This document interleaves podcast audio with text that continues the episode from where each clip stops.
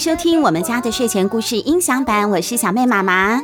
上一集的《世界需要怪小孩》里，这五个怪小孩不但没有被收养人选中，还惹得孤儿院长盖茨比很不高兴哦，扬言说要把他们赶出孤儿院，除非接下来的这一位收养人能够选中他们。世界需要怪小孩。文：汉娜·图克，图：艾伊莎·卢比欧，翻译：谢佩问，博士出版社发行。亲亲亲亲，我最爱的妈妈，弯弯的眼睛啊，就像天上的月亮。抱抱。盖斯比带他们穿过阴暗的走廊，走进了饭厅。油腻的怪味道跟香烟燃烧的味道混合在一起了。无论被收养还是被赶走，他们今天晚上都得离开这里了。壁炉前站着两个男人，高一点的那个穿着剪裁合身的灰色羊毛西装和毛领燕尾外套，头戴高礼帽，嘴里叼着一根长烟斗。另一个年纪比较轻的那个啊看起来好像才刚刚成年。穿着简单的黑裤子和羊毛外套，头上的圆顶帽往下压，只露出了尖尖的下巴。至少他让小的留在楼上，提高了我们的胜算。多莉小小声地说：“现在我们每个人都有百分之二十的机会。”孩子们，院长说。这一位是罗特曼先生。罗特曼先生是个很有钱的蔗糖商人哦，他正在找继承人陪他坐自己的船“海豹号”到处去旅行呢。在闪烁的烛光下，米露看见他的朋友们的表情在希望和绝望之间摆荡。他们伸手抓住对方。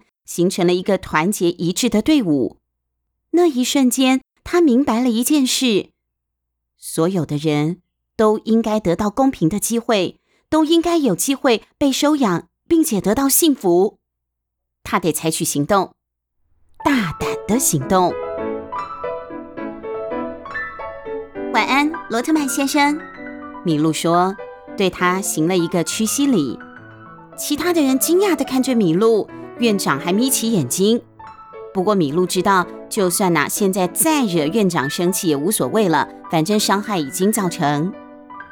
很荣幸认识你，米露接着说：“我可以帮大家做介绍吗？”蔗糖商的八字胡抽搐了一下，嗯，那就太好了。好的，这位是多莉，米露说。把多利亚往前推了一下。她是全阿姆斯特丹最聪明的女孩，是数学家，也是一个工程师。有一次，她用旧的放大镜和钢管，还帮丹做了一个望远镜。她的父母想必是巴格里亚来的杰出科学家，只有这样才能够解释她为什么那么聪明。啊，还有，因为她的手指头比一般的人来得多，所以没有她打不开或是绑不牢的绳子。先生。她当商人的女儿一定很适合。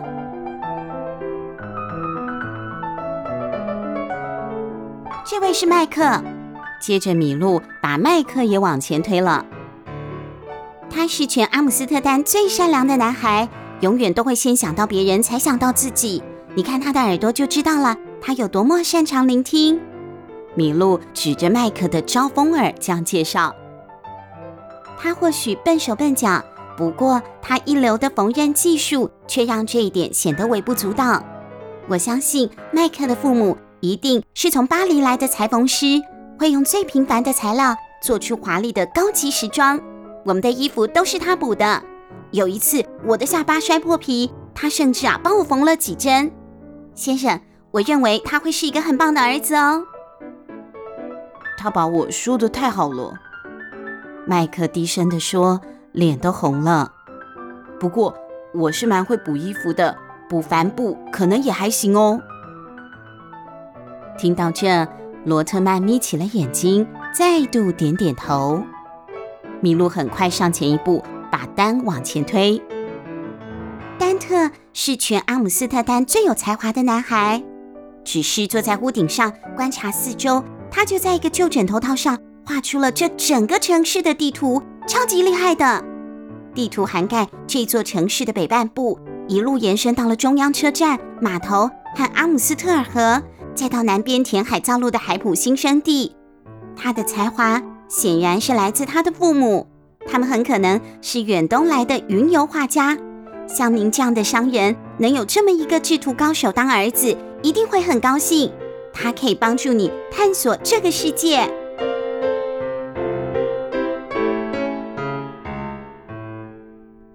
丹现在一脸的傻笑。麋鹿看到丹抓着那条当年跟他一起被丢到孤儿院的旧披巾，用力到手指的关节都发白了。丹感激地对麋鹿笑了一笑。这个时候，罗特曼又吸了一口烟斗，而且吐出了一大团的烟。那个烟直扑麋鹿的眼睛。他把烟拨开的时候，发现自己的影子变长了，从地面上延伸出去。那个影子碰到了蔗糖商人的海豹皮靴。麋鹿不由得皱了一皱眉。影子现在是指着罗特曼吗？他回头看看后面，明明没有东西会投下这么长的影子啊！他的耳朵突然刺痒了起来，那个感觉来得又急又猛，让他忍不住轻轻地倒抽了一口气。丹用力地用手肘推了一推他的手臂，麋鹿赶紧把视线从地上拉开。惠娜正满怀期待地看着他。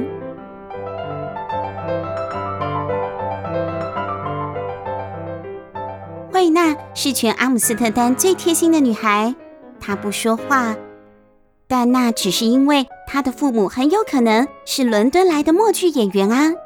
他也不常笑，但一笑就好比整个银河系都在他的眼中闪闪发亮。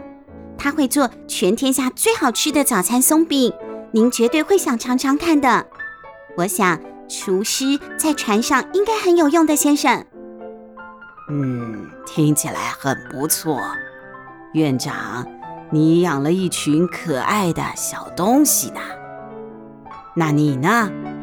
罗特曼问。那你又有什么讨人喜欢的才能呢，小姑娘？我。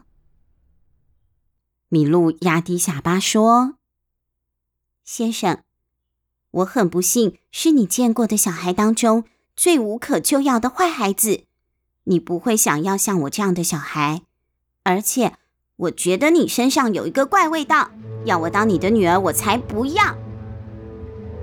他的朋友们倒抽了一口气，院长愤怒地张大眼睛，道士罗特曼仰天大笑，笑声很怪，就像海鸥的嘎嘎叫声。哈！彼得。罗特曼把手伸向少年，把我的手帕给我。彼得从外套的口袋掏出了一条白色的手帕给罗特曼。麋鹿看见少年的手上布满了伤痕，有些已经结痂，有些看起来还很新。彼得好像发现了麋鹿的目光，赶紧把手伸到背后，低头看着他的脚。我说：“院长。”罗特曼说：“用手帕抹去了脸上笑到喷出来的眼泪。”哈哈哈哈哈我真的是刮目相看啊！你说的没错，他们是我碰过最优秀的孤儿。我决定，五个都收养。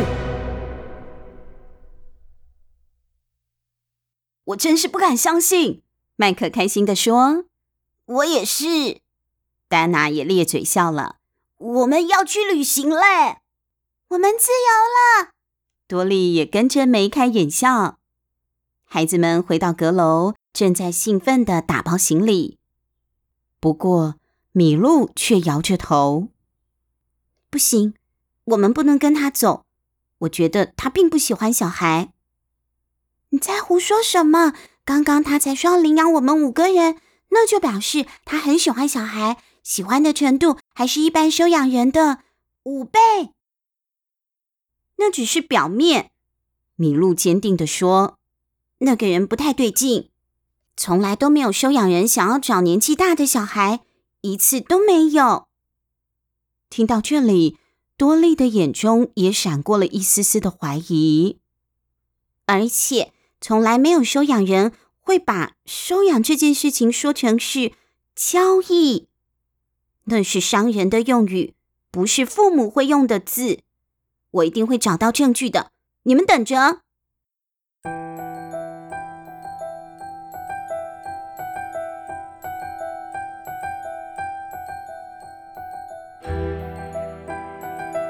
他们都太白又太瘦了，院长，太瘦弱，在我的海豹号上是工作不来的。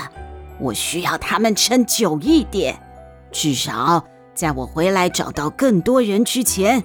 要能够把我砸的钱赚回来。站在院长办公室的门外，米露听到了罗特曼这样说。米露不顾其他孩子们的反对，偷偷的溜到了盖斯比院长位在孤儿院地下室的办公室偷听。地下室一直是个禁区，孩子们被严禁越界进入。呃，你什么时候回来啊？盖斯比问。我可以跟你保证，下一批小孩啊会胖一点的。今年八月吧，那就一言为定，院长。你每年固定供应我孤儿，我就付你钱，外加帮你除掉这个地方的害虫。除了老鼠，还有你摆脱不掉的捣蛋鬼怪小孩。哈，我需要一个小时准备文件，您一个小时之后再过来吧。盖斯比回答。听到这里就够了。麋鹿转过头想要回去阁楼，不过又猛然停住，因为他的四位朋友已经偷偷的穿过走廊，默默的站在他的身后了。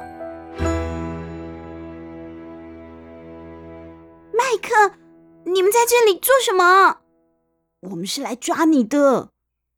此刻，他身后传来了罗特曼和盖斯比站起来，脚下地板嘎吱作响的声音。办公室的门滋一下的打开，光线和烟雾涌向了走廊。罗特曼的影子拉长，映在墙壁上。没有时间逃回房间了。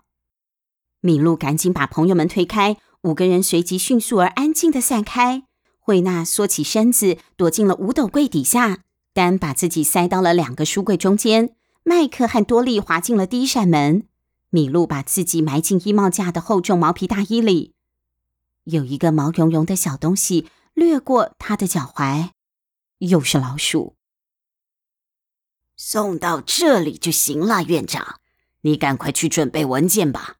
我需要能骗得过人的文件，过海关的时候。才能顺利的把人给偷运出去。哦，别担心，我的文书作业一向是无懈可击的。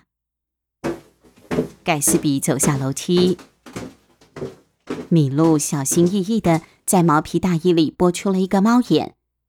他看见一只细瘦的手从五斗柜底下伸出去抓一只小灰鼠，是惠娜。惠娜真的很喜欢小动物。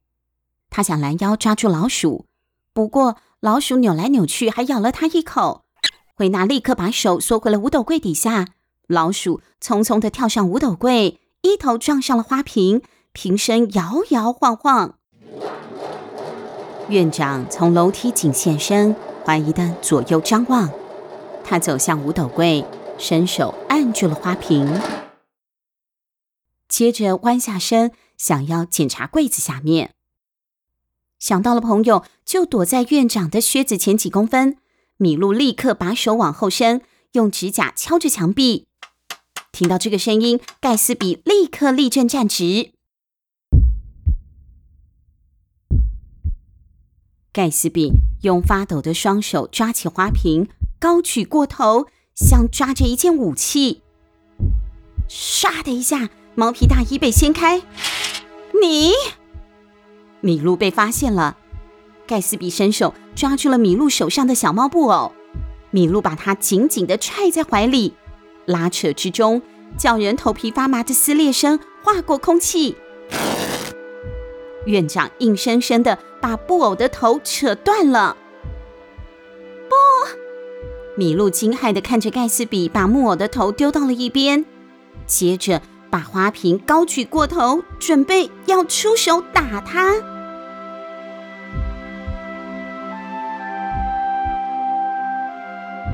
米露紧紧地闭上双眼，盖斯比发出让人血液凝结的尖叫声。米露发现，那不是愤怒的尖叫声，而是极度恐惧的尖叫声。米露再度张开眼睛，院长瞪大眼睛看着五斗柜旁的墙壁，那里有东西在动。刚刚惠娜想要抓的那一只小灰鼠，又跳到了五斗柜上，站在油灯前面。米露转头看他旁边的墙壁。只见老鼠的影子拉长，印在墙上。一个不断抽搐的大鼻子，胡须跟剑一样长。他张开嘴巴，牙齿就像是尖刀。盖斯比的尖叫声停了，花瓶从他的手中掉了下来，滚到地上。院长往前扑倒，身体撞上了墙壁，手抓着胸口。接着，砰的一声，摔到了地上。一阵安静，院长再也不动了。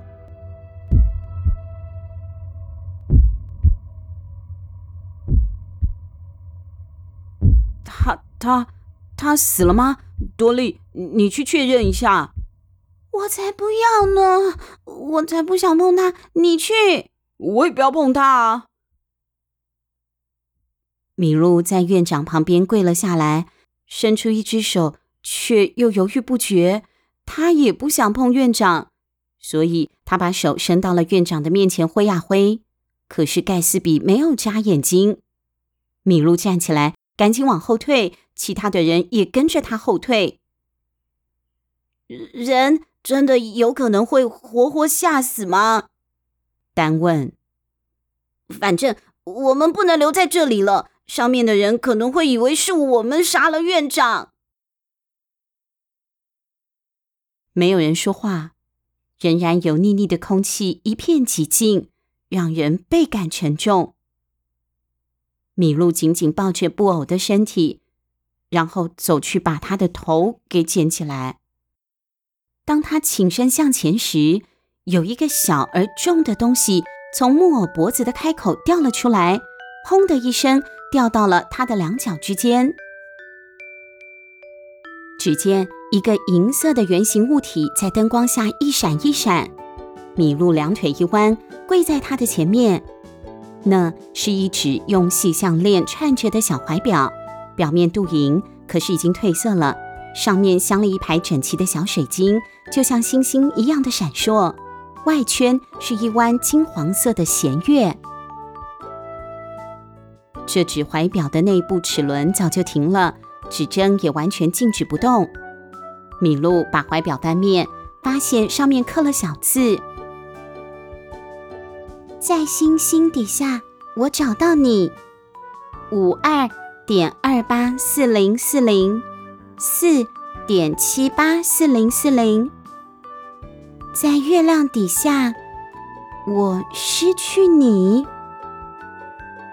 米露念出了这段文字。啊，这是地理坐标哎！丹指着数字说，几乎有一点肃然起敬了。坐标？米露猛吸了一口气。我失去你？难道指的是我的父母失去了我吗？他用颤抖的手去抚摸那些数字，失去的东西可以再找回来啊。如果你知道该去哪里找的话，那个地方就是坐标指向的地方。往离开这里，麋鹿说：“这一定是我父母给我的讯息。我们逃出去吧，去找我的父母。我们五个一起去。”